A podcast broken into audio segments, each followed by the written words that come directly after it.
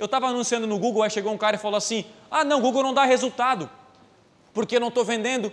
É, como? Mas tem um monte de gente aí no teu site deixando e-mail ou ligando para ti. Ah, mas ligar é uma coisa, eu quero que venda. Não, mas aí o Google, ele tem a responsabilidade de levar as pessoas para dentro da tua loja. Agora quem tem para vender é tu, né? Se tu tem um site ruim, não atende, aí você quer, quer vender como? É uma coisa, o Google faz o quê? Você tem uma loja no shopping, certo? Tá passando, o que o Google faz? Ele pega a galera e bota ali dentro. Dali para dali dentro você tem que fazer o trabalho. Aí o que aconteceu? Eu comecei, então vamos traquear o telefone. Na hora que a gente for traquear o telefone, sabe o que aconteceu? O cara ligava, o vendedor, ei, não, não tem, não tem, essa peça não tem. Cara, dois vendedores foram demitidos, só para analisar isso aí. Porque na verdade ele tinha ligação, tinha contato, mas os vendedores eram mal, mal vendedores, né? E esse, e acontece com vocês, não sei.